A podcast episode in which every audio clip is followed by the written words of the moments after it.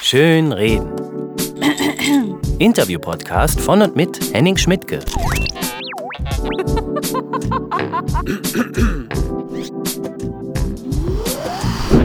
Also, aufgeregt war ich schon. Manfred Maurenbrecher ist ohne Frage einer der besten deutschen Songwriter, keine Diskussion.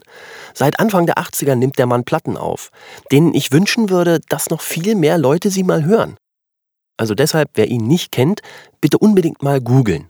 Manfred Maurenbrecher. Ich behaupte ja, wenn Bob Dylan Deutscher wäre, er würde so schreiben wie Maurenbrecher. Und er hätte uns vielleicht Blowing in the Wind erspart. Aber egal. Der Mann hat wunderbare Songs geschrieben. Also Dylan auch, aber ich meine jetzt Maurenbrecher. Also wunderschöne Songs, ganz leichtfüßig, die Sprache überhaupt nicht sperrig und trotzdem wahnsinnig poetisch. Ich habe bis heute keine Ahnung, wie er das immer hinkriegt. Aber es geht. Und die Geschichten in den Liedern haben ganz viele lose Enden. Also man könnte sagen, seine Songs sind wie ein Haufen Fotos, aus denen man sich seine eigene Geschichte basteln muss. Ich habe Maurenbrecher am 2. April 2011 getroffen. Manchmal ging es ein bisschen durcheinander in meinen Fragen, denn ich war natürlich nicht gerade entspannt. Also Maurenbrecher ist schon so ein Idol von mir und den zu treffen war schon was ganz Besonderes. Zum Glück ist er einer der liebenswertesten Künstler, die ich kenne und ja, die Mauer des Schweigens war dann auch schnell gebrochen. Maurenbrecher. Ich und meine Karlauer. Übrigens, gerade ist sein neues Album erschienen und es heißt, kein Witz, Wallbreaker.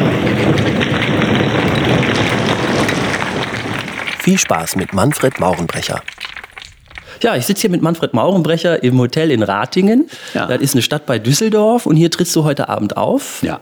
Und ähm, du bist unterwegs mit deinem Programm, das heißt Hoffnung für alle. Noch heißt es so, ja. Hm. Was soll das denn heißen? Naja, weil ich habe eigentlich kein festes Programm. Also ich dachte jetzt, ich habe keine Hoffnung mehr. Aber, nee, no, das, ähm, nicht. Aber eigentlich, das passt ja im Moment, finde ich, äh, wie die Faust aufs Auge. Mhm. Wenn du mal guckst, irgendwie... Ähm, Hoffnung ist im Moment das Thema. Die Araber nehmen ihr Schicksal in die eigene Hand. Ja. Die Japaner verlieren ihr Schicksal gerade komplett mhm, aus den Händen. Voll aus den Händen, ja. Und wenn man, wenn man das Plattencover kennt, äh, da bist du drauf vorne und natürlich sehr fröhlich und ähm, dann ist die Hoffnung auch ein, ein schönes Wort. Aber ich habe festgestellt, wenn man sagt, ich hoffe, kann das entweder diese Zuversicht meinen, aber es kann auch so eine versteckte Besorgnis, so eine Angst mit drin stecken. Ja, ich hoffe, er kommt durch. Ja, ja. So, wenn du jetzt dir dein Programm anguckst im Moment, wohin schlägt die Waage aus? Eigentlich doch in das, äh, letztlich in das Optimistische, aber nicht in so einem politischen Sinn. Also da bin ich eher pessimistisch. Aber was denn die Gefühle oder die, die Kraft des Ganzen angeht, schlägt es, glaube ich, am Ende in, in eine ziemlich große Freude am Leben aus. Also ich bin überhaupt kein äh, pessimistischer Mensch oder ich habe keine düstere Phase im Moment, was ich auch manchmal hatte, aber ja. das ist jetzt gar nicht so. Und äh, gerade das, das äh, Musizieren als, als Ding an sich macht, macht mir selber so viel Spaß, dass ich immer das Gefühl kriege, dass es auch denen, die, die sich darauf einlassen, so einen Schubs gibt. Hm. Obwohl es ja jetzt nicht, es ist ja nicht unbedingt die, äh, die Spaßmachermusik. Es ist ja auch, äh, gerade in den Texten sind ja immer Twists drin, immer Fragezeichen und immer. Ja, ich meinte auch jetzt nicht die Texte, sondern ich meinte das reine das Klavierspielen, das so. Musizieren. Äh, also Spaßmachermusik macht mir, also reine Spaßmachermusik äh, macht mir meistens schlechte Laune. Also, so diese, also das finde ich ganz furchtbar. So dieses, jetzt sind wir alle mal lustig und hahaha und das ist so sogar ein bisschen ironisch gemeint. Guck mal, wie witzig ich das, also das finde ich ganz schrecklich. Bei Texten geht es ja eher, aber bei, bei Musik finde ich das, mhm. also da habe ich schon lieber eine geballte Ladung Gefühl. Ja. Vielleicht so der Unterschied so zwischen der Designerdroge und der des Mittels, das so körpereigene Drogen hilft freizusetzen. So, das finde ich ja, gute Kunst. Ja, ja, ne? genau, gute Kunst ist sowas. Ja, die so die Säfte ins Fließen bringt. Genau. genau. Mhm. Und ich, ähm, jetzt muss ich auch natürlich mal, ich muss erst mal loswerden, was ich hier eigentlich mache. Also ich sitze hier bei einem Gespräch, das nicht auf Augenhöhe stattfindet, weil ich äh, äh, kenne deine Lieder schon seit über 20 Jahren. Ja, und ich kenne von dir eigentlich nichts. So. Ja, das ist ja auch klar. Ja, ja. Und äh, nee, was ich damit sagen will, ist natürlich, ähm, äh, Maurenbrecher ist schon so irgendwie ein Name, den man äh, mit einer gewissen Ehrfurcht auch ausspricht, wenn man sich mit Songs auskennt. Leider, leider ist die Gruppe in Deutschland meines Erachtens viel zu klein. Das muss ich jetzt einfach mal, auch wenn immer, ich weiß nicht, Schmeicheleien und, und so, mhm. das ist ja nicht jedermanns Sache. Aber es ist wichtig, dass du das weißt. Irgendwie hier sitzt jetzt niemand, der, der einfach nur einen Podcast voll labern ja, ja. will. Sondern mhm, ja, ähm, ich habe noch so äh, auch einiges zum Signieren hier dabei. und ich habe neulich auch noch mal dein erstes Album gehört. Das war von 83? 82. 82 ja. Mhm. Und ähm, da warst du ja aus meiner Perspektive heute noch ein junger Spund. So, ja, ne? klar. Ne? War ich ja auch. Also ich habe zwar relativ spät angefangen, aber ich war da 31, als wir es aufgenommen haben. Hm. Das ist ein Wahnsinn. Jetzt bist, äh, darf man sagen. Jetzt bin ich 60. Jetzt bist du 60 und letztes hm. Jahr haben sozusagen Freunde und Bekannte dir ein Riesengeschenk gemacht. Ich glaube, das Schönste, was man einem Songwriter machen kann. Allerdings. Sie haben deine Songs eingespielt, ich glaube 62, 62 Stück Stücke. auf drei mhm. CDs verpackt. Ja. Und da gibt sicher halb Deutschland so die Studioklinke in der Hand. Ja, stimmt. Äh, mhm. äh, gleich äh, den Einstand macht gleich, äh, wer fängt an? Reinhard May. Und Hannes Wader ist dabei, finde ich so ein bisschen, naja, egal. Also, ähm, weil da sind so viele verschiedene Songs Songs drauf, äh, äh, Reinhard Meyer haben schon genannt, Konstantin Wecker, ähm, Heinz-Rudolf Kunz, äh, Götz Alsmann, Sebastian Krämer, auch mit einer ganz verrückten Nummer. Mhm. Toll. Und aber noch ganz, ganz viele andere, die Tourin ich jetzt... Noir, also ganz, ja. Ja, ja mhm. mehr Culpa, Asche auf mein Haupt, dass ja, ich die klar. manchmal nicht kenne, weil es ist, glaube ich, auch viel Berliner Szene, oder? Ja, viele, also aus ne? dieser Lesebühnenszene. Lese, nee, genau. Gar nicht so sehr Musiker, sondern mehr eigentlich Leute, die sonst mhm. schreiben und die eben auch Comedy machen. Ne? Ja. Jetzt hast du ja schon öfter mal für andere geschrieben oder andere haben deine Sachen gesungen. Mhm, ich glaube, das ja. bekannteste, so dein Smash-Hit war und ist Hafencafé. Ja, den Weil Ulla Meinecke hatte das genau. äh, in mehreren Aufnahmen. Mhm. Queen Bee, äh, ja, Ina Müller. Ina Müller, genau. Die jetzt bald Wetten, das moderieren soll, habe ich gehört. Ich weiß nicht, ob das, oh. eine, ob das eine, eine Ente war. Wir hatten ja jetzt den 1. April, da muss man. Naja, möglich ist es.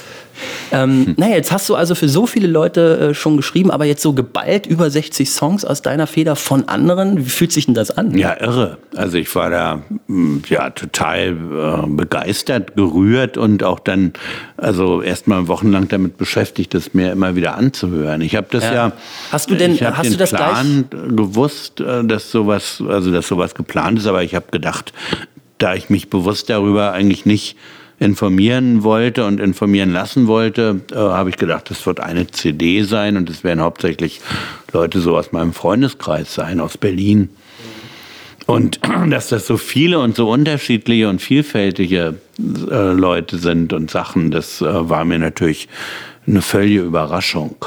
Ja. Hast du hast du das alles erst, als es fertig war, gehört? Ja. In einem? Ja, ja, in einem Rutsch dann. Also klar. Man hat hm. dich nicht angerufen zum Abs äh, Abnicken oder? Nee, das wollte ich auch nicht. Also das wäre ja schrecklich geworden. Also das, nee, das, äh, ich wollte auch, nachdem wir so mal, das war dann zwei Jahre vorher so besprochen hatten, es gibt den Plan und es gibt ein paar Leute, wo ich gesagt habe, die könnte er auf jeden Fall mal fragen, die könnte ich mir denken dass sie mitmachen. Und bei anderen habe ich auch, es gab auch ein paar, wo ich gesagt habe, frag die lieber nicht, weil ich das gar nicht so gerne gehabt hätte. Und das war alles so. Das war aber zwei Jahre davor.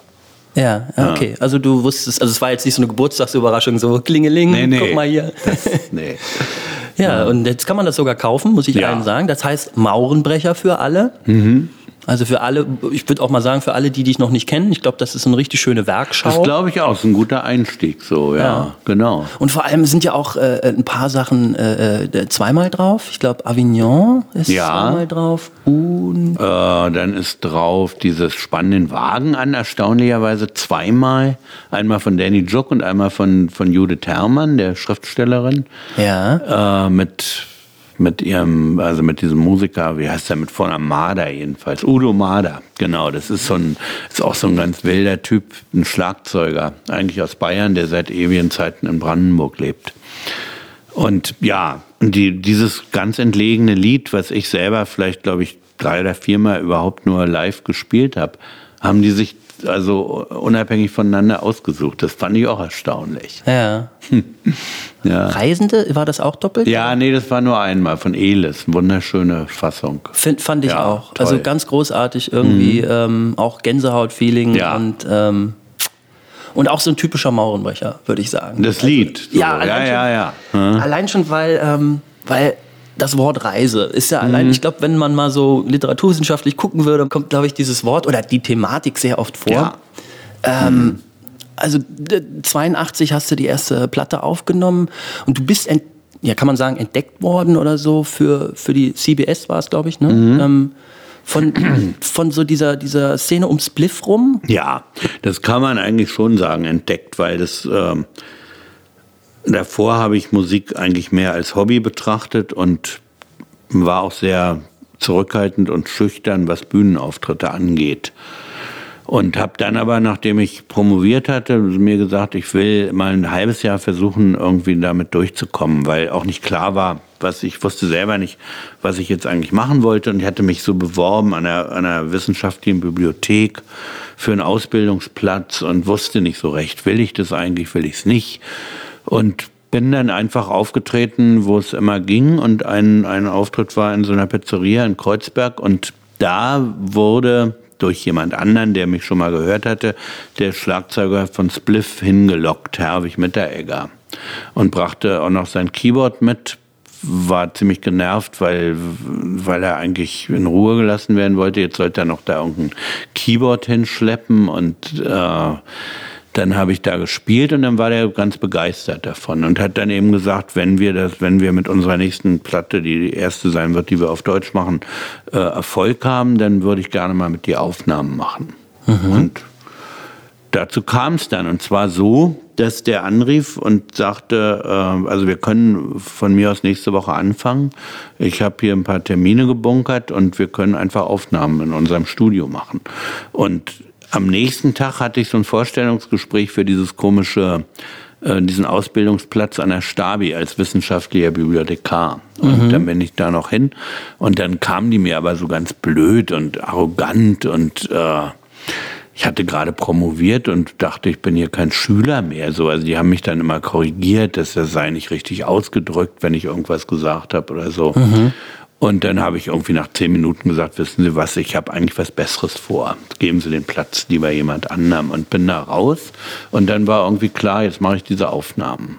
Und das war dann letztlich eigentlich so eine Entscheidung fürs Leben, ohne dass ich das damals wusste. Also ja. es war so zack. Ich hatte das eine abgeschnitten und mich dadurch umso mehr auf das andere eingelassen. Ja. Ja. Ähm, das heißt im Prinzip, äh, du warst jetzt äh, nicht schon von Anfang an so ein junger Mann, der gesagt hat, Rock'n'Roll, das ist meine... Nee, gar nicht. Nee, nee, also ich habe dieses ganze Jahrzehnt zwischen 20 und 30 eigentlich so äh, sehr, sehr zurückhaltend verbracht und wie so ein Privatgelehrter geradezu. Also ich habe mir mein Geld verdient durch Reiseleitungen.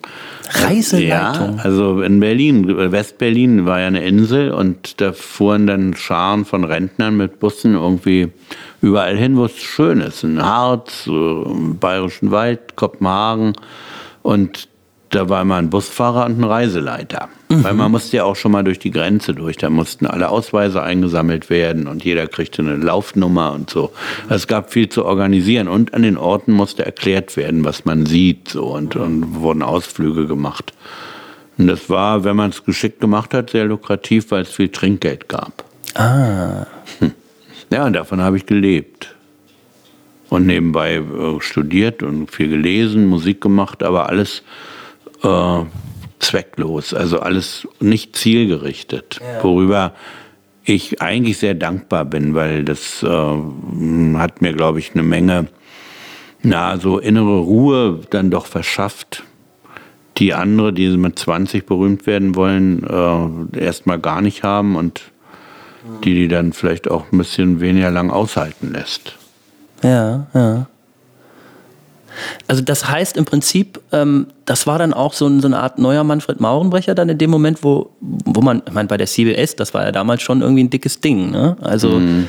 hat sich für dich auch so dann im Selbstbild was verändert? Ja, ein bisschen schon. Also ich habe das selber, ich habe diese diese Hektik, die dann kam, irgendwie äh, schon sehr, sehr genau gespürt und äh, natürlich war da auch vieles, was mich äh, begeistert hat, aber irgendein Teil von mir konnte es auch alles nicht so richtig ernst nehmen. Mhm. Also das war schon auch so, dass ich oft mich selber beobachtet habe oder sogar beobachten musste, war auch nicht immer freiwillig und so gedacht habe, naja, komm, machst dich jetzt, machst du dich aber doch ganz schön zum Affen hier. So. ja. Und das ließ, ließ sich ja auch gar nicht vermeiden.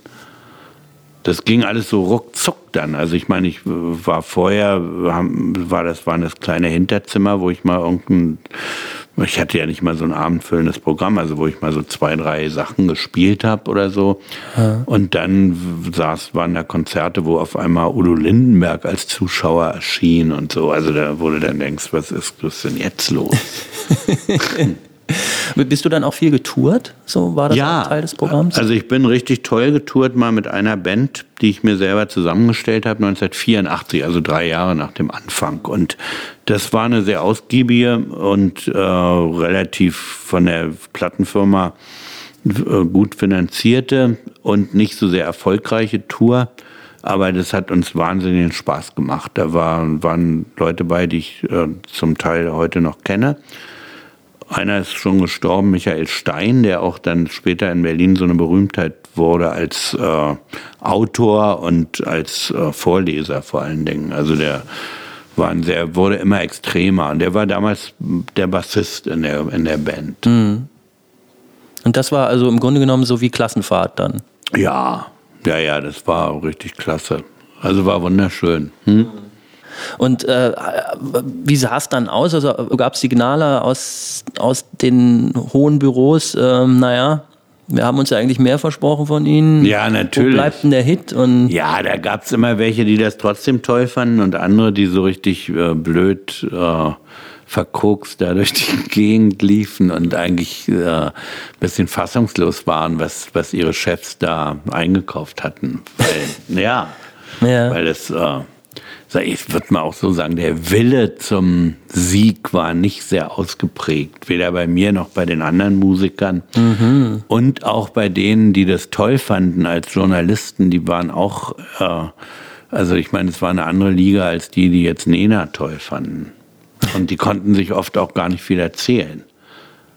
Also ich habe mir zum Beispiel da erlebt, dass, äh, dass ich irgendwie so eine Fernsehsendung machen sollte und da hingefahren bin, schon einen Tag früher. Und da war dann so eine, äh, so eine von der CBS, so eine Frau, eine junge Frau, die mich da begleiten sollte. Also das war so üblich für so Pop-Menschen. Und, und wir haben erst mal zwei Stunden da relativ schweigend zusammen gegessen. Und war völlig klar, dass wir aus vollkommen unterschiedlichen Welten kommen und uns eigentlich gar nicht viel Lust hatten, äh, uns jetzt miteinander bekannt zu machen. Nachher war das dann sehr, sehr schön so. Aber das war irgendwie, musste erstmal richtig das Eis gebrochen werden. So. Das äh, war tatsächlich eine andere Umgebung und äh, ich habe mich, also ich habe mich da nie so richtig drauf eingelassen. Hm. Und wie war das? Also damals gab es ja noch dieses Label Prädikat Liedermacher. Mhm, ja. Und das war ja nun auch eine bestimmte Zunft. Äh, ich habe äh, meine ja. Examensarbeit in Literatur über Degenhardt geschrieben ja. und mich mhm. sehr, sehr, sehr lange und sehr intensiv mit seinem Werk beschäftigt. Ja, äh, was zu sein, also das Urteil fiel zu seinen Gunsten aus. das nur nebenbei, weil ja. ich, ich habe mich immer geärgert, dass irgendwie die germanistische Fachzeitschrift voll war mit, mit Biermann-Einträgen. Ja, ne? Ist das nicht ungerecht? Total. Und das, ja, und da dachte ich immer, verdammter Stasi-Bonus, den er da irgendwie. Genau. Und, und ich wollte dann zeigen, dass Degenhardts äh, Werk auch eine literarische Qualität hat, die mhm. unzwe unzweifelhaft ist. Und ich habe es auch geschafft. Also, ähm, ja, was war das Thema? Äh, ich habe es einfach genannt, kämpferische Zwischentöne. Ah ja. Mhm. Also bezogen auf dieses Zwischentöne sind, sind bloß Krampf, Krampf im Klassenkampf. Und ja, ich habe ja. gedacht, so die, die Zwischentöne sind es gerade, die es so, die es so hart machen, so gut machen. Finde ich auch. Mhm. Und ähm, ich habe ihm die Arbeit dann auch geschickt und äh, kam auch eine Karte zurück, wo er, was ich sehr groß fand, also so äh, menschliche Größe, wo er gesagt hat, sei ja schon auch ein bisschen ihm sehr zugetan, die Arbeit. Ja. Man hätte ruhig ein bisschen mehr kritisieren können. Aber gut, ja. ähm, fand mhm. ich schon mal schön. Auf jeden Fall, warum ich das sage, ähm, scholastisch habe ich jetzt nicht einen ganzen Schrank voll mit allen Liedermachern, die jemals rumgelaufen sind. Aber das war ja schon auch eine ziemlich ja, abgezirkeltes Image will ich nicht sagen, aber ne, man war auf jeden Fall politisch, man war, man war links, man war, ähm, man hatte immer die Betonung auf dem Text. So, was ich einfach dachte, ähm, Maurenbrecher kommt davon irgendwo anders her, von einem anderen Planeten. Also es gibt natürlich auch so Lieder, wo du ganz klar zeitbezogen bist. Äh, was weiß ich, so Halbwertszeit hätte ja auch so ein Smash-Hit werden können. Aber ansonsten sind das ja dann immer Lieder, wo man ja, ich glaube, irgendein Kritiker hat mal geschrieben, Maurenbrecher-Songs sind wie ein Buch, was man in der Mitte aufschlägt. So, mhm. das heißt, man ist, man ist irgendwo in der Welt drin und man muss die sich eigentlich auch selber ausstaffieren. Während ja ganz oft bei Liedermachern, also bei Degenhardt, hat man das fast immer so gehabt. Ich kann immer klar sagen, was das Thema ist. Ich kann immer klar äh, äh eine Na, Struktur. Das ich eigentlich nicht bei Degenhardt. Ich denke jetzt gerade an ja. diese, also meine Lieblingslieder bei dem sind zum Beispiel diese äh, späten langen Stücke. Die Palando-Stücke. Äh, ja, ja, dieses, ja. Äh, dieser äh, alte Freunde oder wie das heißt. Also nach so einer so einem hm. Gemälde von ja, ja, ja. Spitzweg ja, das ist, ist das auf der Café nach dem Fall? Ich weiß es gar nicht. Na egal, jedenfalls. Mhm. Und dann jetzt hier 13 Bogen, ja. wo er so eine Stieftochter oder, oder irgendwie so, mhm. oder eine Tochter, die bei, also die nicht bei ihm aufwächst, besucht. Oft wird aber auch nicht klar ausgesprochen. Ich finde gar nicht, also ich denke so oft an dieses, an diese Geschichte und denke oft, um was geht's da eigentlich? Die okay. fasziniert mich einfach nur durch die Art des Erzählens. Ja, okay, ist, ist zugestanden, wobei das ja auch sozusagen noch ein spezielles Genre ist was nicht umsonst, glaube ich, immer am Ende der Platte ja, ist. Das stimmt. Es ist so, es ist so ein mhm. surrealistisches Spiegelkabinett, was er irgendwie so dahinstellt. Ja, ja, ja. Aber vorne kommen schon die klaren äh, Statements, möchte ich fast mhm. sagen. Ähm, ähm, und bei dir habe ich so den Eindruck, so in den letzten Jahren ist das ein bisschen auch wieder aufgekocht, so, so ein bisschen mehr Wut. Oder mhm. würdest du das unterschreiben? Äh, naja, ich würde sagen, nicht nur in den letzten Jahren. Also es gab immer so sehr romantische und verspielte Phasen bei mir und dann wieder so eher äh, Reportagenartige. Und diese Reportagenartigen sind vielleicht mehr, äh, gehen in Richtung Politsongs. Also diese Hoffnung für alle ist sicher eine eher reportagenartige Platte.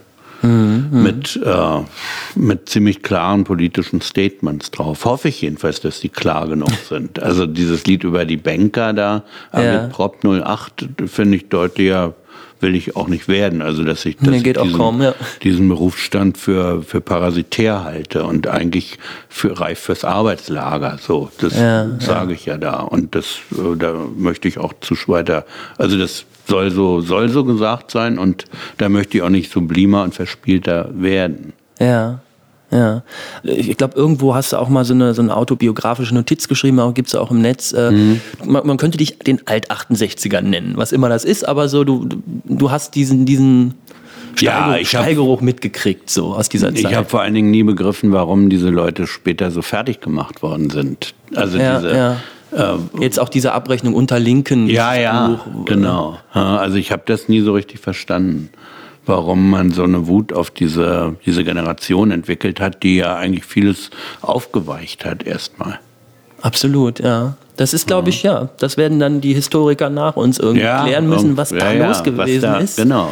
Hm. Stimmt, aber du hast recht, so, so, eine, so eine emotionale Strenge ist da auch plötzlich mit ja. drin, die man, ja, die man wirklich nicht erklären kann. Mhm. Ja, Weil sie haben ja nur nichts großartig verbrochen, wenn man mal von dieser RAF Sache absieht, die aber auch meines Erachtens manchmal zu sehr mit der gesamten Bewegung irgendwie ja. so äh, äh, vermischt wird. Genau, es war ja eigentlich ein kleiner, also wirklich ein, klein, äh, ja, ein kleiner Trupp. So. Hm. Ja. Auf deinem Facebook-Profil äh, steht ein kleines Zitat, was ich natürlich als Connoisseur sofort erkannt habe. Mhm. Ähm, It's a shadowy word, skies are slippery gray. Ja. Weiter hast du nicht geschrieben. Nee. Und dann habe ich gedacht, was will er uns jetzt damit sagen? Ne? Weil es geht ja dann weiter, a woman just gave birth to a prince today klingt sehr gut. Mhm. And dressed in Miss Scarlet äh, und dann äh, und so weiter und so weiter. Dann ja, macht sie noch was. Und dann heißt es aber, oh uh, Joker Man, you know what she wants. Uh, oh Joker Man, you don't show any response. Mhm.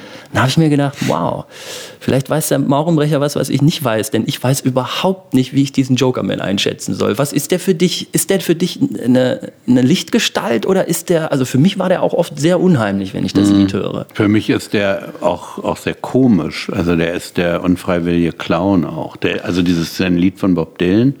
Ach so, hätte ich sagen müssen. Ja, ja. Und das ist, äh, Also ich meine, der steht auch da und, und äh, ist halb betrunken und äh, lenkt den Verkehr. Das ist in so einer Fassung, die da nicht veröffentlicht wurde, aber in der, in der veröffentlichten, da gibt es auch so ein paar, äh, wo er versucht, übers Wasser zu gehen und so. Also äh, für mich ist das der Künstler.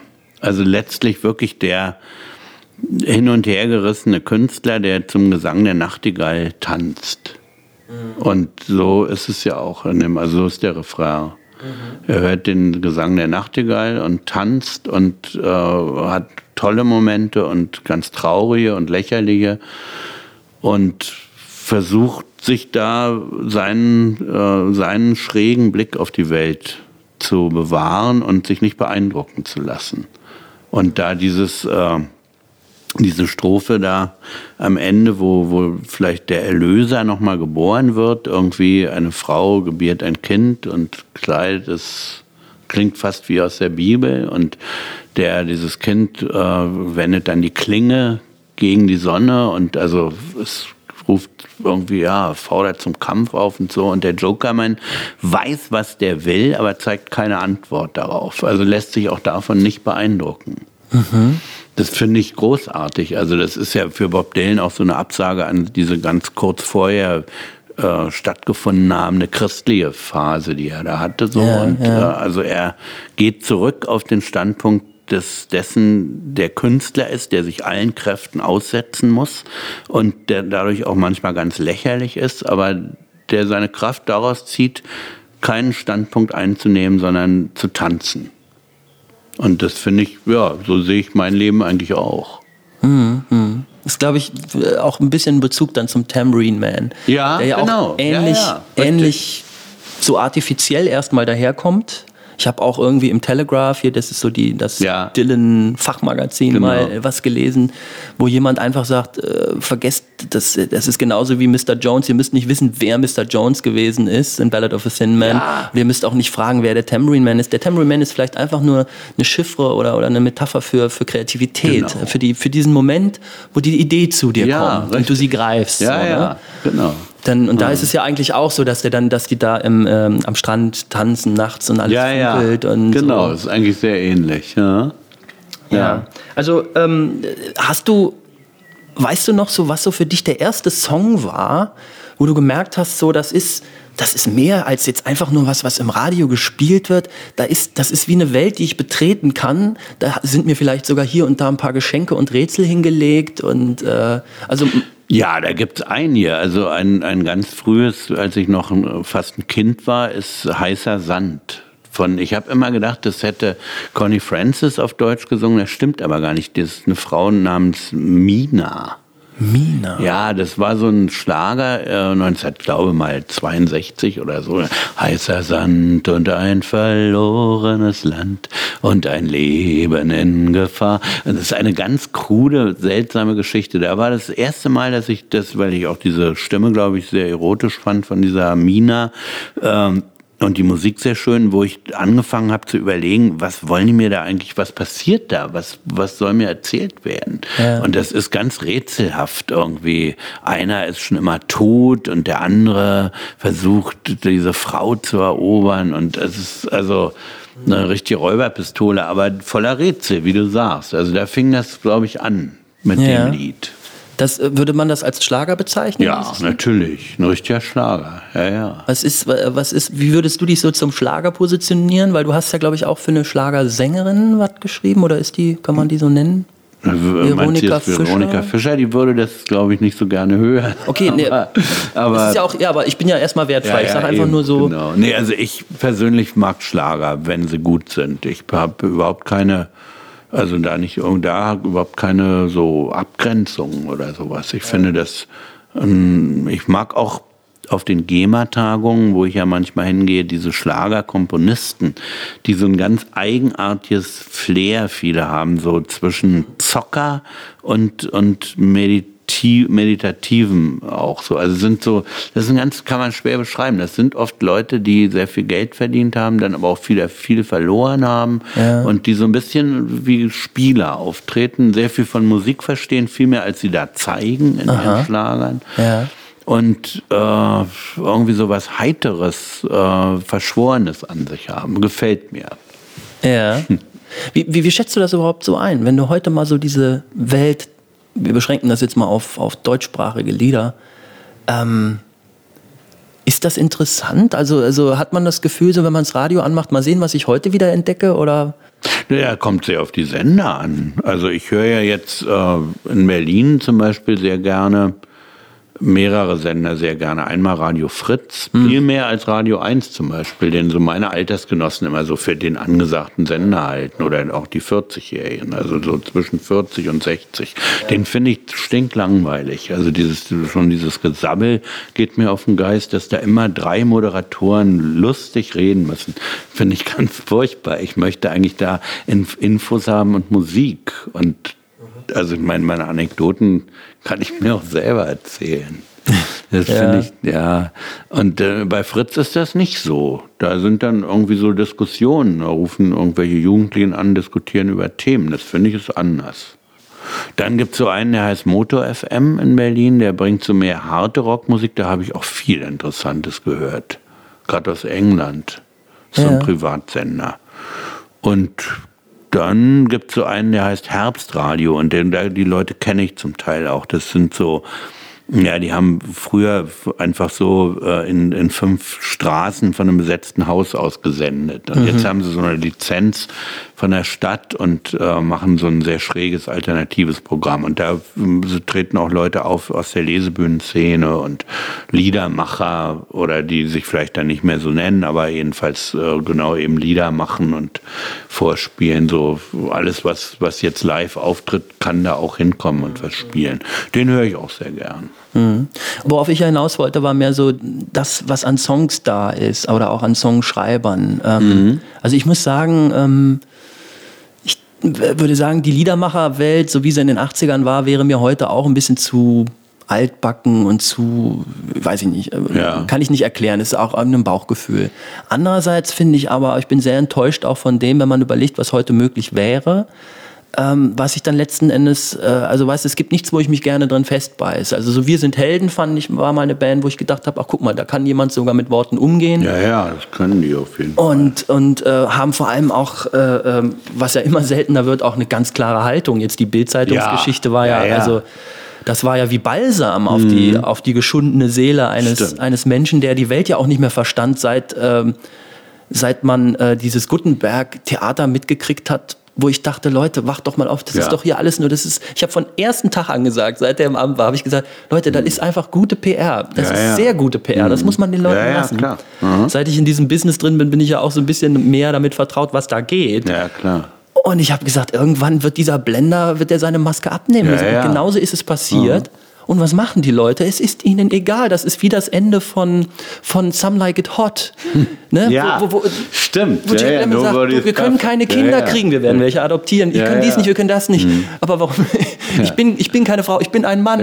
Nobody's perfect. Genau. Da kommt das ja her. Ja, klar. Und genauso hatte ich dieses Gefühl, also auch mhm. wenn du so die, die Kommentare bei Spiegel Online und so gelesen hast, ja. du dachtest, aber er macht doch einen guten Job. Ja, ja. Selbst das mhm. hat er nicht gemacht. Das, das ist auch ja, eben, ja, das kommt noch dazu. Weißt du, und da, und wenn man dann mal noch jemanden findet, der auch wirklich dann mal eine Haltung zeigt und ja. äh, da auch durchaus äh, ein paar vielleicht Blessuren von, davon trägt, ja, dann bin ich doch dankbar. Aber ich finde, davon ist ein bisschen wenig. Mhm. Ja, mm, also gut, wir sind Helden, sind, sind jetzt ziemlich bekannt geworden, aber so darunter gibt es so einige politische Bands und Einzelleute. Ja. Und äh, jetzt, ich meinte, wenn du mal so in die Charts guckst, das, was jetzt in, in die den, Charts, ne, ja. in, in, die Charts ist auch schon zu viel gesagt. In die, mhm. wie heißt das, Rotations vom Radio? Ne? Was ja, ja so, gut, aber was da so geht. Ja gut, wie kommen die aber zustande? Also ich meine, das ist wirklich auch also ich neige eigentlich sonst nicht so zu Verschwörungstheorien, aber, aber ich habe da das Gefühl, dass sie, dass sie wirklich sehr äh, aus, versuchen auszumerzen, was genau so eine politischen Statements mit, äh, mit Kunst verbindet. Also gerade was, was, äh, was Rotation angeht, was, äh, man hört ja immer wieder auch dieses idiotische Argument, wir dürfen die Leute nicht überfordern, die, die Zahl der Verkehrsunfälle steigt, wenn Problemsongs auf Deutsch gespielt werden. Das wurde ja richtig angeführt von irgendeinem WDR-Typen. Tatsächlich? Ja. So, also so, nein, das, äh, ja gut, und wie ist es dann in den USA, wenn, wenn Springsteen oder so läuft? Ja, die Leute in den USA hört man weniger auf die Texte. Bei uns würde das äh, die, Kon äh, die Konzentration abziehen. Mhm. Also, ich meine, das ist doch äh, absolut vorgeschoben, so eine Argumentation. Nee, es ist, klingt sehr ja, nach Komödie. Also ich glaube, ähm, oder wie soll ich sagen, ich bin bin fest davon überzeugt, dass vielleicht irgendwann nochmal so junge nachrücken, die, die das Deutsche dann auch ähm, in die Hand nehmen. Hm. Damit meine ich jetzt gar nicht irgendwie hier äh, Quotengeschichten oder so. Das hat mich alles nie interessiert. Ich meine hm, bloß halt, du kannst ja. natürlich in der eigenen Sprache einfach mehr ausdrücken. Na klar, äh, und du kannst auch deine, deine Empfindungen mehr entfalten dann. Also hm. klar, natürlich. Ich meine ja, dass die sogar schon da sind. Also es gibt ja immer, also hier so Leute wie, weiß ich, Dota. Dota und die kleine Prinzessin äh, ah, sagt ja, ihr, ja, ja, ja. oder, oder Heinz Ratz, mit dem habe ich gerade jetzt als Gast da zwei Auftritte mitgemacht, der, der immer so Musik mit politischen Aktionen verbindet, aber wirklich auch sehr tolle Songs schreibt. Ja sehr eigentümlicher. Also manchmal sind die mir so ein bisschen zu wenig gefühlvoll, weil es immer schnell und, und äh, sehr äh, ja, so, so berechnet ist. Aber es ist großartige Musik. Also mhm. äh, geht in Richtung Jazz und ist also richtig toll, finde ich. Also ich glaube schon, dass es Leute gibt, die, die sowas machen, aber die werden nie, werden es nie zu 1 Live schaffen oder zu Radio 1. Mhm da zieht man dann eben Element of Crime vor, weil es von tiefer Harmlosigkeit geprägt ist. Ja, finde ich, ja, finde ich. Ja, gut, politisch. Äh, ja. Es ist aber auch, man kann, glaube ich, niemanden vorwerfen, wenn er, wenn er nicht, das ist ja so auch, was Reinhard May immer äh, gesagt hat und von sich gewiesen hat. Ich muss kein unpolitischer Mensch sein, nur weil es in meinen Liedern nicht vorkommt. Ja, ich, ich muss ja kein naiver, dummer Mensch sein. Ja vor.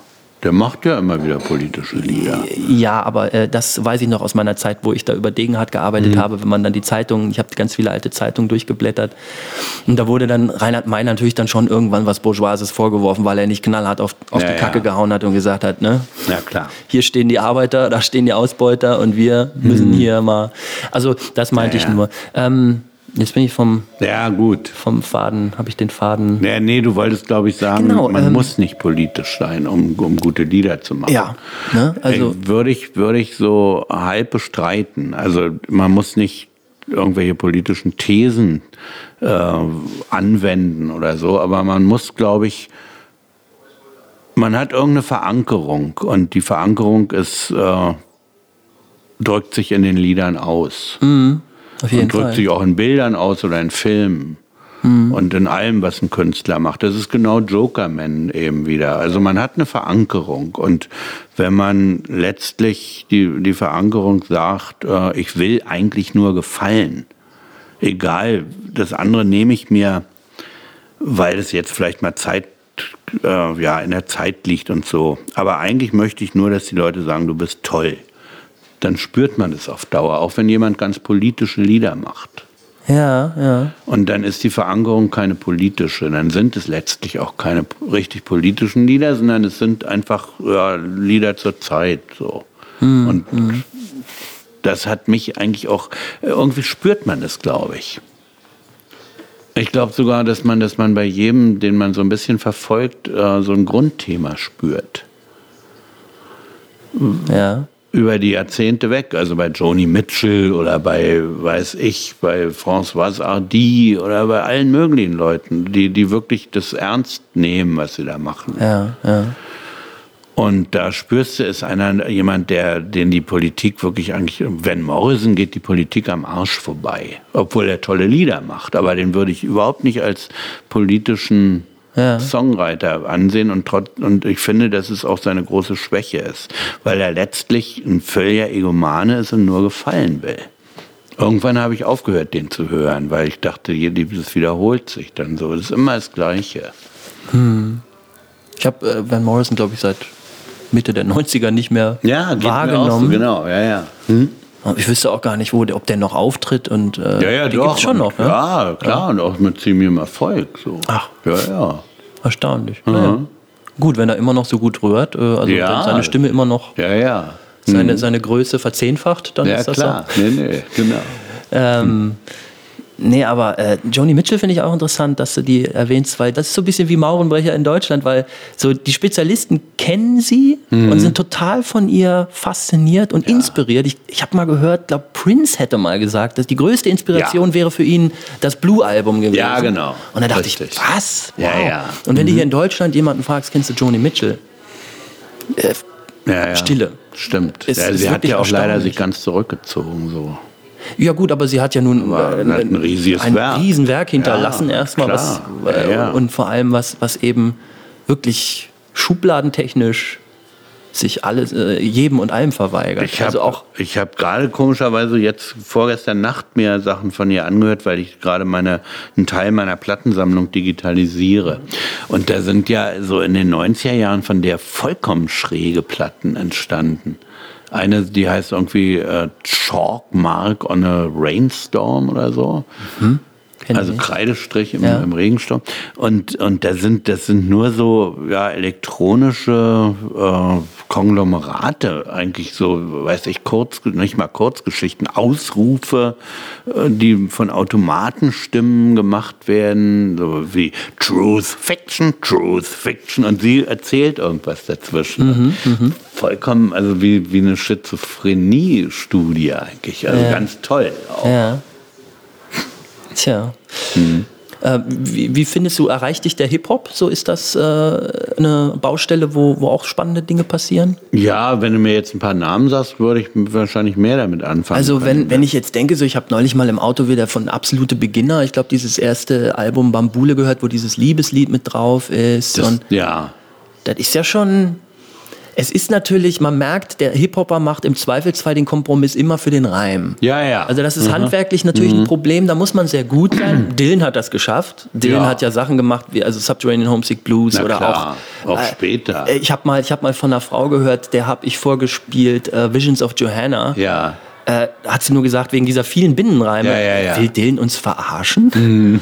Und ähm, ja. ich weiß nicht, ähm, also ich finde es manchmal spannend, manchmal finde ich es auch äh, äh, schade, weil ich denke, so da sind Leute, die können wirklich gut mit Sprache umgehen, ja, ja. aber sie, sie, ich habe das Gefühl, sie geben zu schnell auf. Mhm. So, sie denken so, okay, das reicht, das ist ein guter Effekt und äh, der Beat macht sein, ja, das Seinige und fertig. Ja, also ich finde, äh, so sehr viel kenne ich da nicht. Ich kenne ein bisschen was durch meinen Sohn.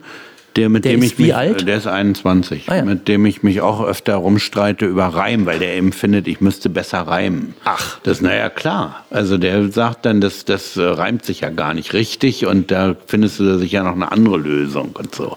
Und ich finde dann immer, wenn er Sachen schreibt oder sich ausdenkt, äh, das sollte mehr Sinn ergeben. So. Ich, äh, was der mir so vorspielt, Prince P zum Beispiel, ich weiß nicht, ob du den kennst. Ah, den Namen Das ist so, also das ähm, ist zum Teil schon gut, aber das ist, beschränkt sich oft auf diese Haltung, äh, ihr seid alle blöd, ich bin total sensibel und das begreift keiner und ich muss es deshalb nochmal wiederholen. Diese Welt ist viel zu roh für mich, weil ich bin so sensibel so und, und sehe so gut aus und keiner nimmt es wahr. Äh, auf diese Haltung beschränkt sich das dann oft. So darf man erstmal anfangen, das ja, ist völlig legitim. Klar. So fängt Aber, jeder an. Ja, ja, genau. Schön Weltschmerz auspacken. Ja.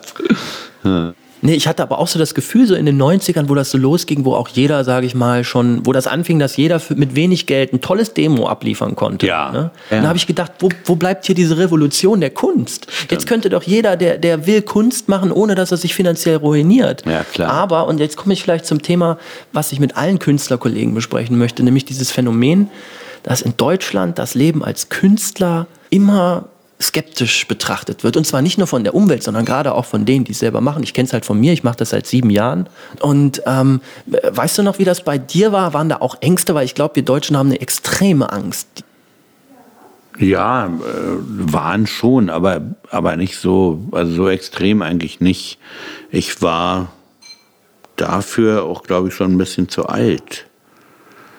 Weil ich habe, äh, also ich habe in diesen ersten zehn Jahren äh, nach dem Abi von wirklich sehr wenig Geld gelebt und gesehen, dass das eigentlich ganz gut ging in der Ecke, wo ich gelebt habe, in Kreuzberg. Das war und dann Charlottenburg, also in diesem Westberliner Kiezen war das äh, auch ohne, damals habe ich mich ja nicht als Künstler gesehen, äh, mhm. war das möglich, von sehr wenig durchzukommen. Mit sehr wenig durchzukommen und von sehr vielen äh, solidarischen Sachen zu zehren, so mhm. muss mal sagen. Und als das dann mit diesem Künstlerdasein losging, habe ich gleich eigentlich sehr viel mehr verdient und dachte irgendwie, was, wo ist das Problem? Also ich meine, wenn ich von 600 Mark äh, leben kann, jetzt kriege ich hier schon von dieser Plattenfirma 1000 jeden Monat erstmal überwiesen und ja. muss die nie zurückzahlen. Also das kann ja gar nicht schief gehen. So. Ja, ja, stimmt. So gesehen, ja. ja. ja. Ja, bei uns war das halt so, ich hatte mehrere Bands und man merkte so, es waren natürlich alles Studenten oder größtenteils, ähm, dann wurden Examen gemacht. Mhm.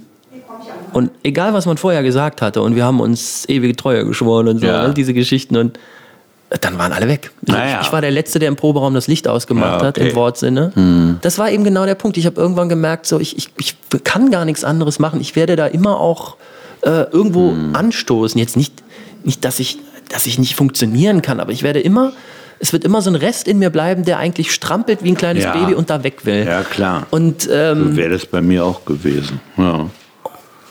Und ich frage mich immer so, ähm, hat das, hat das was mit der, mit der Gesellschaft zu tun? Hat das was mit der, äh, mit der oder mit der Angst zu tun, weil äh, die mhm. Zeiten sind ja rauer geworden. Also ich weiß noch, als ich anfing zu studieren 1990, da hat man gar nicht groß überlegt, was man studiert. Ja, man hat irgendwas studiert genau, und hat genau, erstmal angefangen. Ja, ja, das ist wirklich ein Riesenunterschied. Und als, jetzt, und als ich zehn ich Jahre später da so mit Leuten gesprach, die frisch an die Uni kamen, die haben dann schon in der ersten Woche gefragt, so, äh, wie lange dauert, wo muss ich promovieren? So ungefähr. Ja, ja, genau. Oh, mal mhm. ganz abgesehen von Semesterferien, die es auch nicht mehr so in der Form gibt. Und also. Und ich meine, äh, wenn, man, wenn man weiß, auch wie in England äh, Anfang der 70er auch durch, durch äh, Finanzspritzen von oben Bands überhaupt erst ermöglicht mhm. wurden. Eine Band wie Genesis ist durch sämtliche Universitätsforen ja, ja. Äh, ähm, getourt und wurden dadurch auch erst gut und bekannt. Mhm. Und, und ja, die mussten ja auch irgendwie Zeit dafür haben, das überhaupt zu tun. Klar. Ich bin gespannt. Also. Ich glaube aber nicht, dass das gut in Frankreich weiß ich, dass das alles sehr viel mehr gefördert wird als hier. Hm. Also gerade Rockmusik und auch äh, Liedermacherei, das wird alles sehr, sehr gefördert. Aber ich weiß von einer Freundin, äh, Corinne Duar, die ja auch, äh, also die in beiden Sprachen Lieder schreibt und, und sich in beiden Foren bewegt praktisch. Also von der weiß ich, dass, dass das auch äh, Erstmal freut man sich über diese Förderung, aber das hat auch riesige Nachteile, weil man ständig irgendwie in so einer Nachweis- und Rechtfertigungspflicht ist. Genau wie wenn man ein Unistipendium bekommt. Hm, also man muss okay, dann auch zeigen, okay, man hat Aufnahmen gemacht und äh, sind die kommerziell genug, eignen die sich für das nächste. Man hat sich dann auch daran gewöhnt, dass man da und da auftritt, dann wird einem das aber, kann einem wieder entzogen werden. Wenn irgendein Gremium sagt, die sind doch nicht so gut, wie wir gedacht haben, dann dürfen sie in dem Club gar nicht mehr auftreten. Das ist dann fast ein bisschen wie in der alten DDR. DDR ja. ja, ja. Stimmt. Also ich, ich halte nicht so viel von so einem System und von so Fördermaßnahmen. Also ja. von Workshops und so natürlich schon, aber so, dass Leute sich finanziell praktisch darauf verlassen. Ich krieg das ja, ich muss da nur machen, was die gerne hören wollen. Das finde ich nicht so doll. Ja. Guckt man halt irgendwie, wie schaffe ja. ich das am besten? Ja, das ist ja Karriere, Geilheit Nummer eins wird da ja gefördert. Ja, klar. Oder ich erinnere mich, in Frankreich hatten sie auch dann, was bei uns eingeführt werden sollte, auch oder diskutiert wurde, diese Deutschquote, ja. ne, Prozentsatz an deutschen Texten. Das gab es ja in Frankreich schon. Ja, ja. Und die haben halt das ja auch beschlossen, so und so viel Prozent müssen französischsprachig sein, hm. haben aber nicht gesagt, zu welcher Tageszeit das laufen soll. Ja. Also hatten die ihr ganz normales Programm, alle ja, Sender, ja, und dann haben die nachts, nachts. zwischen hm. und drei dann den Rest gesendet. Ja, ja, genau. Also, hm. äh, ganz anderes Thema. Ich kann mich an ein Radio-Feature von dir erinnern. Habe ich hm. irgendwann mal gehört. Radio angemacht, Deutschlandfunk, glaube ich. Und dann redetest du und dachte, Mensch, das ist doch der Maurenbrecher. Und hm. Ah, ich glaube, da lief so spacige Musik von Holger Tschukai oder so. Kannst du dich mhm. erinnern, was das war? Weil das ging nämlich um so ein Ost-West-Pärchen, glaube ich. Ach so. Sehr lange her, glaube ich. Es muss, also habe ich studiert. Das muss so ja. 15, Ja, es gab mal so eine Sendung, genau. Aber ich kann jetzt nicht mehr genau sagen, wie die ging. Das war, glaube ich, eher äh, WDR. Ja, Weil ich habe sehr viel mhm. damals für den WDR so, ja, so, so Features gemacht, die eigentlich äh, so wie kleine Kurzgeschichten mit Mus unterlegter Musik hm. waren. Hm. Hm. Und ähm, ich kann mich halt erinnern, nur dass es eben um, um so ein ein Pärchen ging, einer Ost, einer West. Ähm, und und dann habe ich irgendwie diesen Podcast von dir gehört, wo du auch so erzählt hast, wie das so ist, wenn man in den neuen Bundesländern hattest du eine Tour. Das ja. mag jetzt Zufall gewesen sein, aber ähm, ich habe so das irgendwie nur so ein Bauchgefühl, dass, dass so diese, dieser, diese neuen Bundesländer für dich auch immer noch so ein, so ein interessantes Land sind, das du gerne dir anguckst? Naja, das ist lange her. Also äh, ich lebe ja halb in Brandenburg jetzt. Also jetzt ist es ja ein Stück Heimat geworden. Und äh, eine meiner künstlerischen Basen oder so ist Leipzig. Also ich habe in Leipzig viele Leipzig. Freunde und da gibt es eine ganz großartige äh, Organisation, in Anführungsstrichen, nennt sich Leader Tour. Das ist so praktisch eine, äh, ja, sind Open Airs den ganzen Sommer über wo Bands und Einzelleute zusammengestellt werden. Man verdient damit ganz wenig Geld nur, aber man ist ganz viel unter Kollegen, wird äh, rumgefahren, wird versorgt und äh, kann da zwei, drei Wochen so mit ja, im künstlerischen Austausch verbringen. Also der Frank Oberhof, der sich das ausgedacht hat, der stellt die so zusammen, dass eben ganz unterschiedliche Leute da auf die Bühne kommen und dann auch äh, so Gästewohnungen übernachten und man verbringt die Tage miteinander und lernt sich kennen. Also jetzt letztes Jahr war zum Beispiel also waren hier aus Wuppertal Sascha Gutzeit mit dabei und äh, ja, unterschiedlichste Leute. Ein, einer aus Leipzig, so ein, so ein Typ, der ganz viel Dylan auf Deutsch und Englisch singt, Francis String. Und also ganz verrückte, so, ja. So diese Liedermaching-Szene. Ja, so, ja, oder? aber nicht, nicht, nicht die, die so auf Komik aus sind, ah, ja, sondern ja. schon eher so, so Rockmusik und Chanson. Kokott von Wacholder, so einer Ostband von früher war dabei. Also das äh, mittlerweile will ich eigentlich jetzt nur sagen, ist das für mich ganz normaler Alltag. Es ja. gibt für mich eigentlich nicht mehr neue und alte Bundesländer, sondern äh, ja, ich meine, dieses, dieses alte DDR-Ding ist eigentlich jetzt mal gegessen so. Hm, das sowieso, aber äh, wie, wie, nimmst du das so wahr, wenn, also wenn du mit Veranstaltern zu tun hast, mit Kulturämtern und so? Mhm. Ticken die anders als so jetzt hier Ratingen oder Leverkusen? Naja, ganz praktisch ist es so, dass äh, in, den, in den Ostbundesländern noch äh, immer kurzfristig kurzfristiger geplant wird. Wenn du hier irgendwo äh, anrufst und sagst, wie sieht es denn im Herbst aus mit einem Auftritt, dann sagen die, das ist ja längst vorbei. Jetzt, mhm. wir, haben, wir haben April. Mhm. Und äh, gerade vorgestern habe ich in Erfurt im Museumskeller angerufen, weil ich da neulich als Gast war und habe gesagt, wie sieht es denn aus mit einem Auftritt? November? Was? November? Na, so weit sind wir noch lange nicht. Äh, melde mhm. dich mal im Juni wieder. so, also Okay. Das ist immer noch ein Unterschied, so denke ich, kann man sagen, dass sie kurzfristig sind. Und dann, also hier ist das alles sehr eingefahren im guten Sinn und professionell. Und da gibt es immer noch manchmal Diskussionen, muss denn die Mehrwertsteuer sein? Muss denn der Veranstalter auch die GEMA zahlen? Kannst du das nicht, können wir das nicht als Lesung deklarieren und so? Also das das äh, improvisierte Moment, was ja dann manchmal auch nervend ist, äh, hat, äh, ist da noch also viel stärker. Mhm. Und äh, ich würde jetzt mal so tippen, ich weiß es überhaupt nicht, aber kann es nicht sein, dass die einfach, weil man, weil dort ältere Leute kein Englisch können, dass die auch ein bisschen mehr an sowas wie dir interessiert sind? Ja, das nimmt aber dann ab. Also wenn es nur, wenn es nur das ist, dann nimmt das irgendwann ab. Ja, äh, wobei, geht es dir nicht auch so wie uns? Also ich meine, äh, ich bin jetzt 41, sehe aber im Publikum meistens in Gesichter, die definitiv älter sind als ich. Naja, weißt du, was ich meine? Ich also mehr so ein Gleichaltriger. Gut, aber verstehst du, ja, was ich sagen will? Ist, mhm. äh, unter, unter 45 geht keiner in, in, in, in, solchen, in solche Läden. Also ja, zumindest das, im Westen. Ich, ich bin naja, das Osten. stimmt. Also was Berlin angeht zum Beispiel ja nicht, weil da hatte ich ja irgendwie dieses wirklich große Glück, dass ich äh, ja mehr so in deinem Alter, also jetzt äh, so mit Mitte 40 gefragt worden war äh, von ganz jungen Leuten damals, ob ich nicht so eine Lesebühne mitgründen will und das dann auch gemacht habe, weil ich das gerade Gott sei Dank so eine Zeit war, wo ich irgendwie so eine Flaute erlebt habe und dachte, es kommen immer weniger Leute, die werden immer älter, wie soll das noch werden und so. Und dann war das eine Riesenchance. Und da kam dann durch in diese Veranstaltung natürlich für ganz wenig Eintritt oder sogar für Sammeln, aber ganz junge. Und die wurden dann ja auch mal älter und haben mehr Geld verdient und wurden dann irgendwie so eine Art neues Publikum.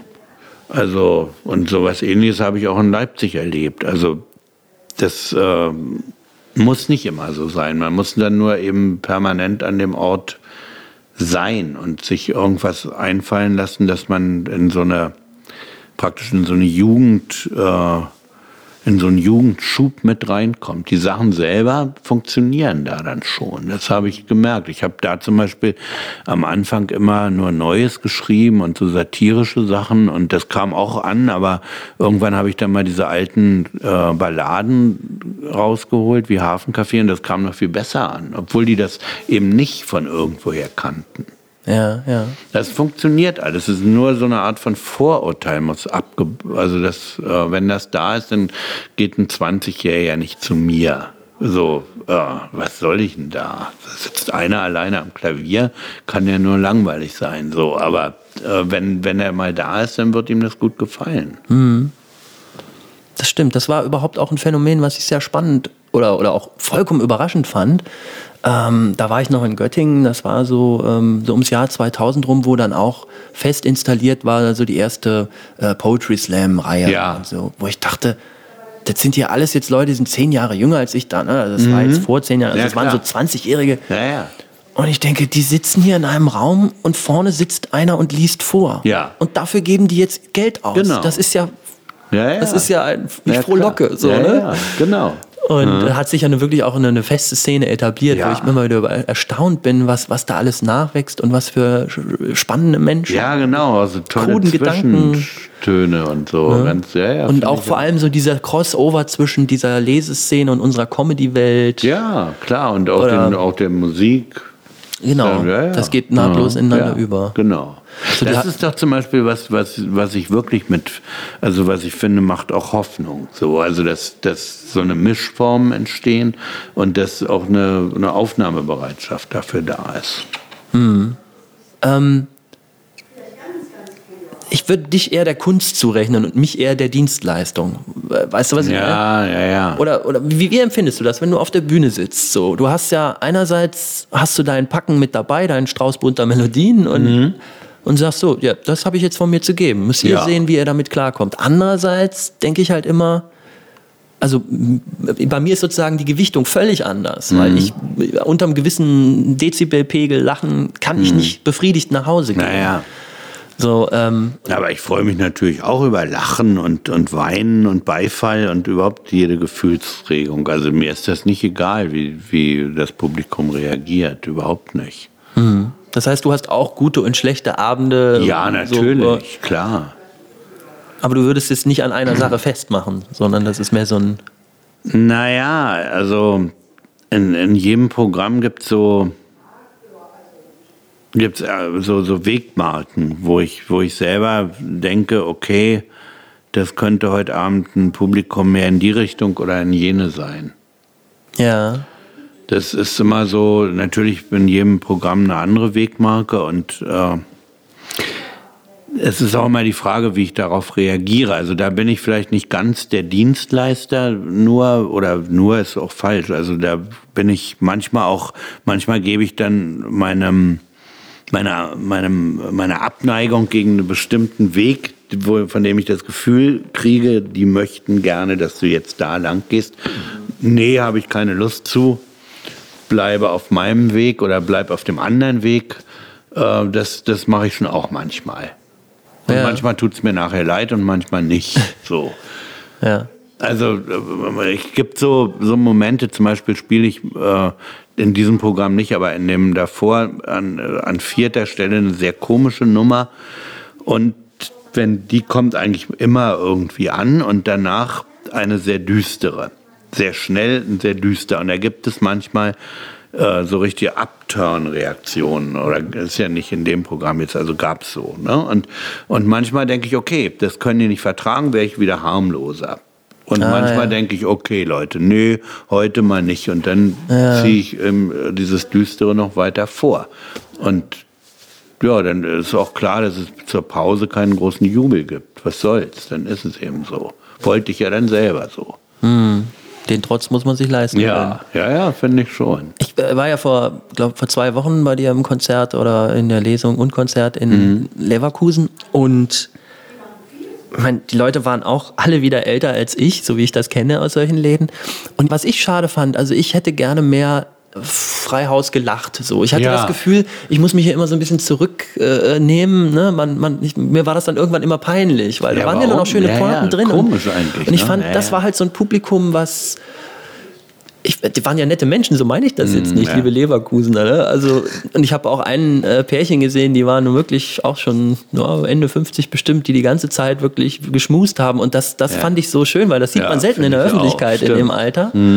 Und ich dachte so, ja, okay, aber trotzdem finde ich, spricht nichts dagegen bei Maurenbrecher hier jetzt einfach auch mal laut zu lachen, Das wenn eine gute auch. Pointe kommt. Und das klar. fehlte mir so. Da hatte ich das Gefühl, ja, das hat jetzt hier was von Theater oder von hehrer Kunst. Ja, ja. Mhm. Ja, gut, aber dann müsst, also hattest du auch den Eindruck, dass es an mir liegt, so, also dass ich sowas äh, praktisch herausfordere? Ja. Das kann ich, da müsste man jeden Einzelnen Ja, fragen, ja. weil sowas ist auch irgendwann so eine Gruppe, gruppendynamische Ja, Sache. Das kenne ich auch von unserem Job. Ja. Wenn du Pech hast und dir fehlt so eine Gruppe, die irgendwo sitzt, die über alles sich ablachen. Genau. Das ist wie so ein Katalysator, da sind alle mit dabei. Ansonsten, wenn keiner anfängt zu lachen, ist das ein Teufelskreis. Ja, ja, stimmt. Weil es jedem peinlich ist, wenn er alleine Mhm, lacht. Richtig. Ja, ja. Nee, ich weiß nicht, das kommt eben auch drauf an, was die einzelnen Leute von, sich von dem Abend erwarten. Ja, was die sich erwarten. Ja. ja. Schwierig. Tja, ähm, ja, ich wollte dich gerne noch fragen, so nach dieser verrückten Zeit, ich weiß nicht, war das schon für die Promotion, dich nach Kreta verkrochen Ja, hast? das war für die Promotion, genau. Äh, Hast du wirklich ähm, gesagt, äh, äh, ich brauche mal Tapetenwechsel, ich brauche mal absolute Ruhe, nur ich und Bücher und Naja, oder war das, auch so ein, war war, das auch so ein Bohemian-Ding, sozusagen, so ich bin jetzt mal nur für mich, ging es da auch um kreatives Arbeiten oder um Beides. Also ich habe da äh, tatsächlich die Hälfte dieser Arbeit geschrieben, ganz viel dafür gelesen und vorformuliert und aber auch Songs, eine Menge. Äh, und habe da eigentlich, irgendwie habe ich mir in der Zeit wirklich auch so meinen so mein, äh, mein Mark inneres Markenzeichen gemacht. Also ich habe davor eine ganze Menge so Songs für so eine Gruppe geschrieben, in der ich mit drin war. Und das waren oft so, so Gebrauchssongs für, für politische Themen oder für irgendeinen Themenabend und so. Und seitdem kann ich das auch ganz gut. Also auch für diese Lesebühne, wo, wo ich dann viel später war, das, da war natürlich dann wieder sowas manchmal gefragt und das kann ich einfach, da bin ich auch ein ganz guter Handwerker. Aber in dieser Zeit habe ich mir irgendwie gesagt, ich will eigentlich Songs schreiben, die mich selber überraschen. ja. Und das war so meine eigene Maßgabe, so für diese Zeit und für das, was ich, was ich da mache. Und nur so sollte ich dann auch, also das hatte ich mir selber so gesagt, so wie diese drei, vier Dinger, die du jetzt geschrieben hast, sind, mh, so sollen die alle sein oder die meisten und das soll auch, sonst sollst du nicht auftreten. ja. Also nur mit so Gebrauchsware. Das, dann sollst du lieber äh, dir einen anderen Beruf suchen oder so. Und ähm, du warst wirklich drei Monate oder was? Oder länger? Ja, länger, sogar? fünf. Fünf Monate. Ja, ja. Und dann nur du und Griechen? Oder? Ja. Also du warst auch wirklich, du warst auch physisch in dem Sinne isoliert. Weil Ja, ich ja, vermute mal, dass genau. du kein Griechisch kannst. Nee, ganz wenig. Dann natürlich, als ich weggefahren bin, konnte ich mehr. Mhm. Naja, meine damalige Freundin hat mich dann schon mal besucht für zwei Wochen. Ach so, Aber, ja. ja, ja, also ich meine, ich war ja nicht, war ja nicht irgendwie in der Wüste. Also es war jetzt sehr leicht, da hinzukommen und wieder Ja, zurück. ja. Aber ich, ich selber war fünf Monate da und die meiste Zeit schon allein. Also, ja. Und ähm, ich weiß ja auch noch, wie das so in der Examensarbeit ist. Man, man taucht ja wirklich auch ab in Ja. einem Werk. Du hast jetzt geschrieben über Hans Henny Jahn. Mhm. Kannte ich bis dahin nicht, kenne ihn auch heute Mhm. nicht. Wie würdest du das beschreiben, was dieser Mensch geschrieben hat? Der ist, äh, von wann lebte der? Na, der ist so 94 geboren, 1800 und 94. 1956, glaube ich, oder 60 gestorben. Okay, Was? also Nee, so ein 56. Zeitgenosse beider Weltkriege, kann man sagen. Ja. Und wie ordnet man den ein? Nur, dass man so grob Naja, weiß. der hat so als galt immer als Expressionist am Anfang und äh, eigentlich ist er für mich ist er einer der größten Prosaschreiber in Deutschland.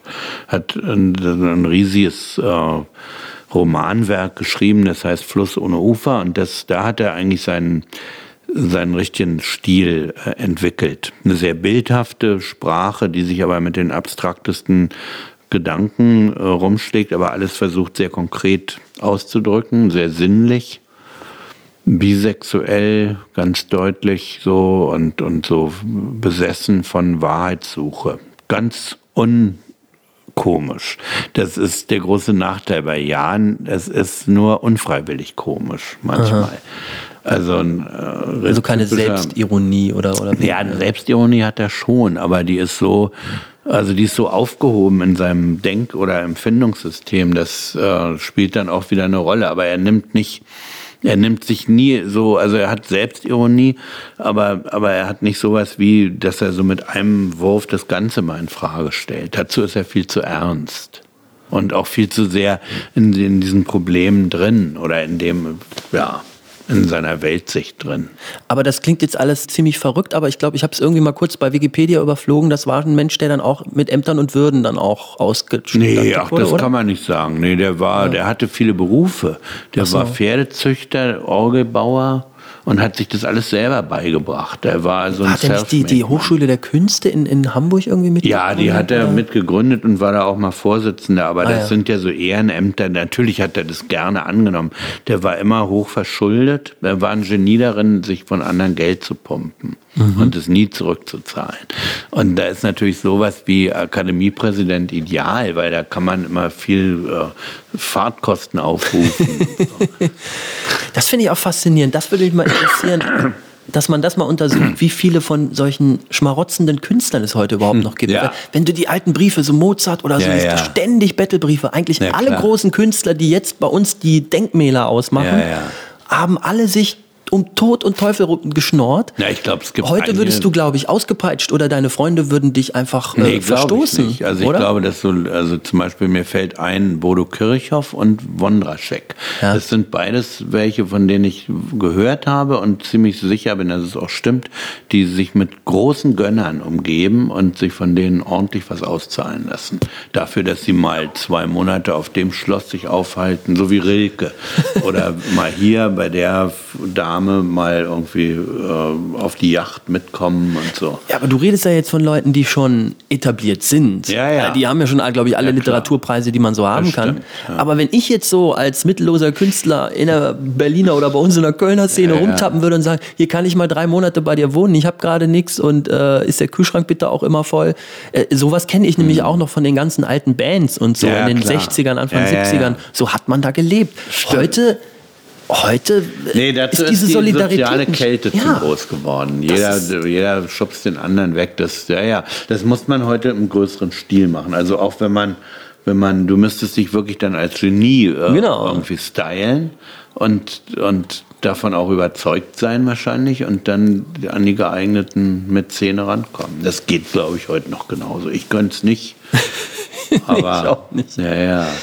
Können wir noch ganz kurz auf was eingehen, weil du hattest ja auch so den ein oder anderen Nebenjob und einen finde ja. ich sehr interessant, nämlich du hast Drehbücher geschrieben für Alarm Cobra für Cobra 11. Genau. So. Selbst der, der, der Name kommt von mir, Cobra 11. Tatsächlich? Ja, ja.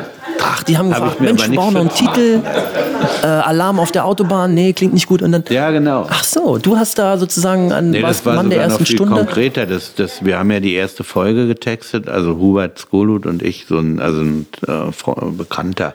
Und äh, haben dann so irgendwie, die fuhren da auf der Autobahn und, und riefen sich an und wie nennen wir die denn, wen rufen die denn? Hallo, Polizeifahrzeug ist doch scheiße. Und, ja, sag doch einfach, hallo, Cobra 11. Cobra 5 ruft Cobra 11. Mhm. Und zack, und deshalb haben die dann in dem Produktionsbüro, das ist doch eine schöne Überschrift, nennen wir es doch nicht Autobahnpolizei, sondern Cobra 11. Ja. So. Hast du dir dann Drehbuchschreiben selber beigebracht? Weil mittlerweile ja. kam, ist das ja auch ein Studium. Ich weiß. Aber ich habe das nie, also ich habe mich auch nie als Drehbuchschreiber betrachtet, sondern nur als Handlanger da in dem Bereich. Also ja. ich bin da reingerutscht und kann ganz gut Dialoge. also du hast eher Dialogarbeit als Storylines ja. gemacht. Ja, ja. Genau. Ja. Ich habe da mal zwei Stories äh, mir ausgedacht und die da angeboten, die sind beide sofort abgelehnt worden. Obwohl die eine finde ich nach wie vor gut. Aber. Wie bist du denn da dran gekommen? Ich meine, es klingelt doch bestimmt keiner irgendwie. Wir haben nee, gehört, sie schreiben. Das war ein ganz merkwürdiger Zufall. Das war äh, in der Zeit 95, wo ich so wirklich auch ein bisschen durchhing und mein Sohn und ich machten viele Spaziergänge und da habe ich so einen alten Bekannten aufgesucht, der der irgendwie immer ein bisschen verrückt war und der mich damals mit Mitteregger zusammengebracht hat. Mhm. Und hab gesagt, mal gucken, der wohnte da in der Gegend, äh, mal gucken, was der jetzt so treibt. Und der war total begeistert, mich da zu sehen und sagte, weißt du, was ich mache? Die RTL will eine neue Serie im Fernsehen und ich schreibe da mit und wir hängen so durch. Das ist ja wie ein Verrückt, dass du jetzt kommst. Hättest du da nicht Lust mitzumachen? Das muss in zwei Wochen muss die Folge fertig sein. Keiner hat bisher was äh, hingestellt und wir könnten sofort anfangen. Naja, habe ich gesagt, ja, also ehrlich gesagt habe ich, äh, brauche ich Geld und habe überhaupt nichts vor im Moment. Also gerne, fang mal an. Ja. Ich bringe noch das Kind nach Hause, dann geht's los, ungefähr. Ja. Aber ja. musstest du da nicht irgendwie dich erstmal briefen lassen, wie man heute sagt, nee. so handwerklich? Äh, nee, gar nicht. Das, die waren froh, dass da was kam. Das war so ein hatten die schon irgendwas, so ein Figurenensemble, dass man zumindest weiß, wie die ja, Charaktere miteinander. Die hatten ein Figurenensemble und die hatten auch Ideen für den Anfang, aber irgendwie war, waren gerade wieder Leute abgesprungen, weil irgendeine Intrige lief und es war jetzt so ein, war praktisch ein leerer Platz. Ja. Und, tja, und dann hast du das wie lange gemacht? Ja, und aber nicht weiter verfolgt. Nee, ich war froh, dass ich dann wieder da raus war. Ich habe da gut verdient und äh, habe aber, also das wäre kein Leben für mich. Das war so hektisch und, und die haben sich gegenseitig so in die Pfanne gehauen, alle immer. Das fand ich nicht schön. Ja. Also ich fand die Solidarität so unter Bühnenkünstlern und Musikern doch sehr, sehr viel größer. Nee, wollte, also ich war dankbar, dass ich es machen konnte, aber dann auch froh, wieder raus zu sein. Und die Tätigkeit als solche, also ich meine, Drehbücher schreiben, so mal ein Tatort, das wäre doch mal was. Ja, äh, mir ist es zu viel, äh, mir sind zu viele Leute daran beteiligt. Also ich finde das äh, sicher schön, aber es wird einem also das ging da zum Beispiel nur, weil mir das alles nicht wichtig war. Wenn das jetzt eine Geschichte ist, die mir wirklich am Herzen liegt, die wird sowieso dann so verändert dass, äh, dass ich mich da nur aufregen würde. Also wir hatten mal für eine andere Serie, die ich auch so mit, also wo ich am Anfang mit beteiligt war, da hieß es eine der eine Krankenhausgeschichte, eine junge Krankenschwester, die soll Bulimikerin sein, Sohn, äh, Tochter eines Chefarztes und äh, leidet darunter. Er wollte, dass sie studiert und sie ist nur Krankenschwester geworden und so Bulimikerin. Dann haben wir zwei Folgen geschrieben, dann war die Sender, also diese Oberredakteurin vom NDR und sagt dann, ja, also das geht gar nicht. Ich habe mit den Werbekunden gesprochen. Bulimikerin kann die auf gar keinen Fall sein. Das ist zu eklig. Äh, da können wir nichts platzieren. Äh, lass sie Lesbe sein. So, das also, ist ja ähnlich pervers. Ja, ich meine, irgendwie ähnlich krank. Kann man, also ich habe keinen Bock, so zu arbeiten, wirklich. Also wenn ich das ganz distanziert sehe, gerne, aber nicht, wenn es Stoffe sind, die ich mir selber ausgedacht habe.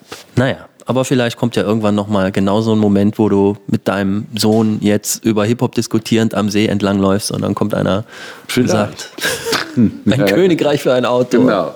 Ja, vielleicht. Ja, schön. Äh, ich bin eigentlich mit meinen Themen durch. Hast du vielleicht eine, eine Botschaft, so eine Art Weisheit, wo du sagen würdest, das ist meine Lebensweisheit, Leute? Ah, oh, nein. nein, sowas habe ich nicht. Meine Hätte ja sein können. Nein. Hm. Wenn das dein Motto ist, ist es doch auch schon viel wert. Ja, ich hab, genau. Ich habe keine Lebens. Fragen Sie mich nicht nach dem Weg. Richtig. Ich gehe immer genau. im Kreis oder so. nee, ich gehe mal geradeaus oder rund um die Bäume rum. Ja, es hätte wahrscheinlich noch irgendwie, ich hätte noch tausend Sachen fragen können. Ja, klar. Ich hätte dich auch gerne noch Sachen nach Degenhardt gefragt. Ah, das aber können wir immer können wir gerne, gerne nachholen. Ja. Hm? Jetzt sage ich erstmal ganz lieben Dank, Manfred Maurenbrecher. Das war ein sehr, sehr schönes Gespräch. Und ich hoffe mir, hoffe mir, dass heute trotzdem viele Leute irgendwie den Grill nicht angeschmissen kriegen und deswegen zu dir ja, mal sehen. In, äh, in die Vorstellung kommen. Genau. Danke. Danke auch.